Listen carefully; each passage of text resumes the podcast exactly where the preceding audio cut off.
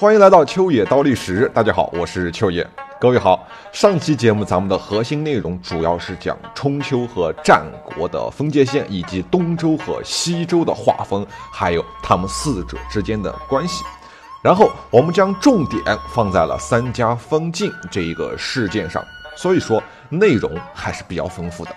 但是也导致了一个小问题，就是我没有说的一个问题，也就是东周的结束时间和战国的结束时间到底是不是同一个日期？其实，在百科书上他们介绍的非常清楚啊，战国的结束应该是在公元前二百二十一年，秦王扫六合后建立中国第一个大一统的王朝开始。但是东周的结束时期，则是以另一个事件的发生作为分界线的。这个事件的发生的过程非常的复杂和麻烦，所以我们今天专门拿出一期的节目来讲一讲这个事儿。OK，让我们开始讲解。首先，我们先讲一个问题啊，就是西周真的在西周时期就已经结束或者说是灭亡了吗？哎，其实啊，并不是的。在东周时期，东周王室在河南的洛邑，也就是洛阳周边不大的一块地方，哎，有属于自己的一块小地盘。这一块小地盘就是周王朝最后所有的家当。哎，洛邑也就是东周建国之后的新国都。洛邑这座城市在西周初年还有着一个称号，被称作是成周，成功的成。西周时期的都城镐京也被称之为是宗周，哎，宗室的宗。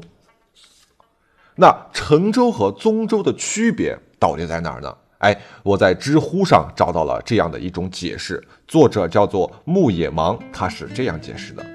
他说：“成周这个词儿啊，最早出现在周成王五年的何尊铭文中，原文是这样记载的。”为王出迁宅于成州，宅自中国。成州洛邑为西周铭文中所记载的最早的中国的所在地。哎，当然，这个中国和咱们现在中华人民共和国的这个中国完全不是一个概念。那个时候的中国是指天下最中心的那一个国家，大概是这样的一层意思。周武王灭殷商之后，就着手在中原建立了新的都城。那么这个都城也就被叫做是成州。成周城是由周公负责营造的。哎，到周成王五年建成，并置了九鼎定都于此。哎，寓意是定鼎中原。关于成州这个名字的来历，历代学者有了非常多的讨论。就比如《公羊传》宣公十六年。《书影郑玄约》中记载：“哎，居社七年，天下太平，而此一城，乃名曰成周。”还有把周成王的“成”与成周的这个“成”联系起来看的，哎，就比如说是有一本书叫做《赵告》中曾经说过：“王末，这个末就代表的是啊终了的意思。王末有成命，王亦贤。”成周的这个成之所以称成，哎，也该是由于完成成命和取得了成绩的由来，哎，建立了周朝统一四方的国都，所以这个大概就是成周的来历。那么我们刚才提到过，成周城，哎，是周公负责修建的。那么这个周公是谁呢？我们简单提一嘴啊。这个周公，哎，就是大家从小就知道的那个会解梦的周公周老先生，他的原名为姬旦，哎，咱可不是咱们吃的那个鸡蛋啊，旦乃元旦也，旦乃元也是这个旦。那么周公姬旦啊，他是周文王姬昌的第四个儿子，他也是周武王姬发的弟弟，一生中曾两次辅佐武王东伐，哈，就是伐纣。讨伐纣王，并且制造了礼义乐，哎，因其采邑啊，这个采邑，也就是说是啊啊，天子给他的封地，其实应该叫做蔡邑，这个念四声，采呢就是啊采集的采，但是我们在这儿念蔡蔡邑，哎，也就是说周公封地在周地，爵位为上公，所以他也被世人公称为是周公。哎，周公是西周时期杰出的政治家、军事家、思想家、教育家，他被尊称为元圣和儒家思想的先驱，并不是创始人，是先驱。周公这一生的丰功伟绩啊，被《尚书大传》中概括为：一年救乱，两年克殷，三年建燕，四年建侯魏，五年迎陈州，六年治礼乐，七年治政。成王，哎，周武王去世以后是周成王继位，但是由于他的年纪太小，所以周公摄政七年，在这七年内，他提出了各种方面的根本性的典章制度，哎，完善了宗法制、分封制、嫡长子继承制，还有井田制。到了第七年，周公归政于成王，正式确立了周王朝。长子继承制的这个制度，这些个制度最大的特色就是以宗法血脉为纽带，把国家和家族融合在了一起，开启了家天下的一个传统。他把政治和伦理也融合在了一起。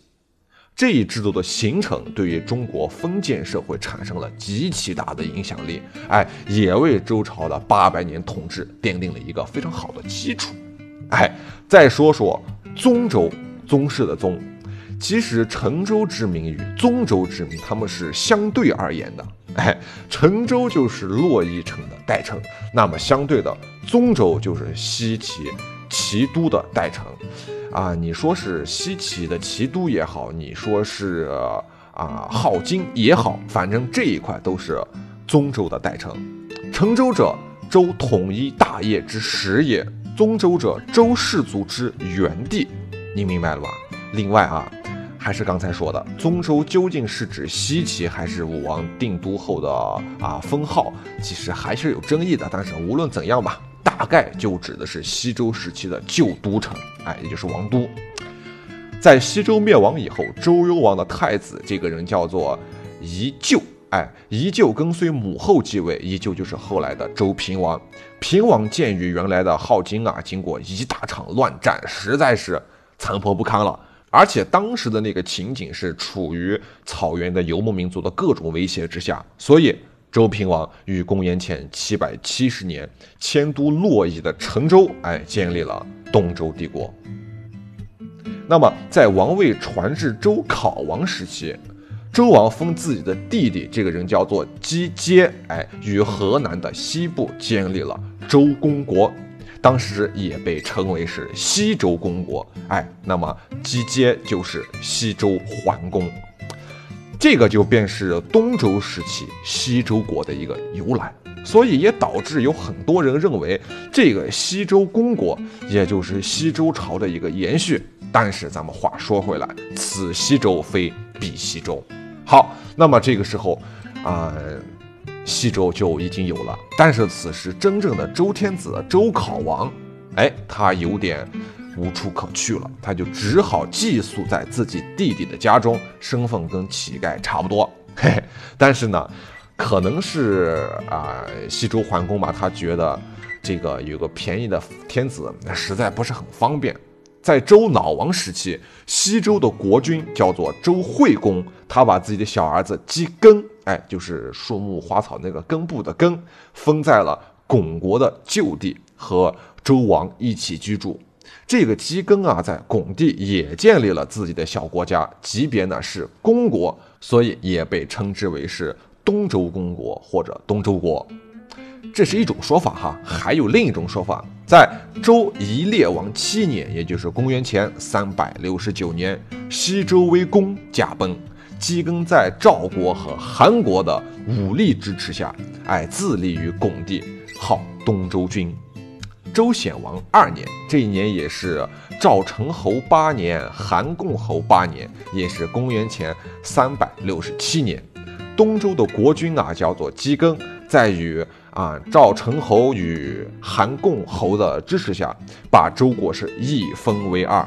这个时候，东周他就彻彻底底的变成了一家的诸侯，啊不再是西周公国的附庸。哎，到了此时，西周公国的周惠公在哎在周城在执政，哎为王亲事，也就是说替周王行使着执政大权。东周、东周公国、西周公国这三者大概就是这样的一个关系。我们用一句话来解释，就是西周灭亡以后，先有的东周。然后从东周分裂出来一个看似是下属国，其实是挟天子以令诸侯的西周公国。然后在赵和韩的协助之下，又分裂出来一个东周公国。哎，所以啊，整个东周包括了西公国和东公国啊，他们虽小，但是爵位上仍是王爵，而且实实在在是正统。地位要远高过其他各路诸侯，所以《战国策》在编纂的时候把东周列为首卷。哎，公元前二百五十六年，周朝最后一位王叫做周赧王病逝，秦国攻入洛邑，西周公投降。七年之后，公元前二百四十九年，秦王派遣丞相吕不韦带兵灭掉了那个位于哎巩义的。东周公到此为止，东周朝宣告灭亡。那么到这里呢，咱们也终于说明白了开篇提到的那个问题：东周时代的结束和战国的结束到底是不是同一个时间点啊？那么现在我们可以给出一个非常明白的答案了，他们并不是一个时间点。好，这个问题解决了，那又有一个新的问题又出现了，什么问题呢？就是。秦朝是公元前二百二十一年建立的，但是东周国早在二百四十九年就已经结束了。那么二百四十九减二百二十一，这当间的二十八年间到底发生了什么？哎，它算不算战国时代呢？嗨，其实这个呀，想解释也非常简单。来，咱们看一下这个期间秦国和其他国家做了些什么，您就知道了。公元前二百五十年，秦孝文王继位，但是命不好，身体不好，在一年之后就去世了。紧接着，秦庄襄王又继位，哎，这个时候商人出身的吕不韦就成为了丞相。第二年，他们就带兵灭掉了东周国，而且还顺带攻取了啊韩国的成皋以及荥阳，还有就是建川三郡。哎，到了第二年，秦军。击赵伐韩，在上党设了太原郡。到了公元前二百四十七年，执政了三年的庄襄王，哎，不幸驾崩。十三岁的秦王赵正继位。哎，这个时候咱们要稍微普及一下，这个赵正是谁？其实赵正就是嬴政，只不过啊，秦国公室是嬴姓，但是是赵氏家族。先秦时期啊，那个姓和氏他并没有统一嘛，男子称氏，是女子称姓，所以秦始皇叫做赵正，哎，他就是后来的嬴政嘛，他其实是同一个人。那么接下来的故事你就清楚了，只要嬴政一出来，那么就是著名的什么？秦王扫六合，定鼎天下，完成了大一统。所以这个二十八年的空白期，它仍属于战国，而不是。东周，好了，那么这就是今天的节目了。如果您感觉有用的话，也请您多多的点赞、分享和打赏。春秋的开篇，感谢您的捧场，我是秋野，咱们下期不见不散。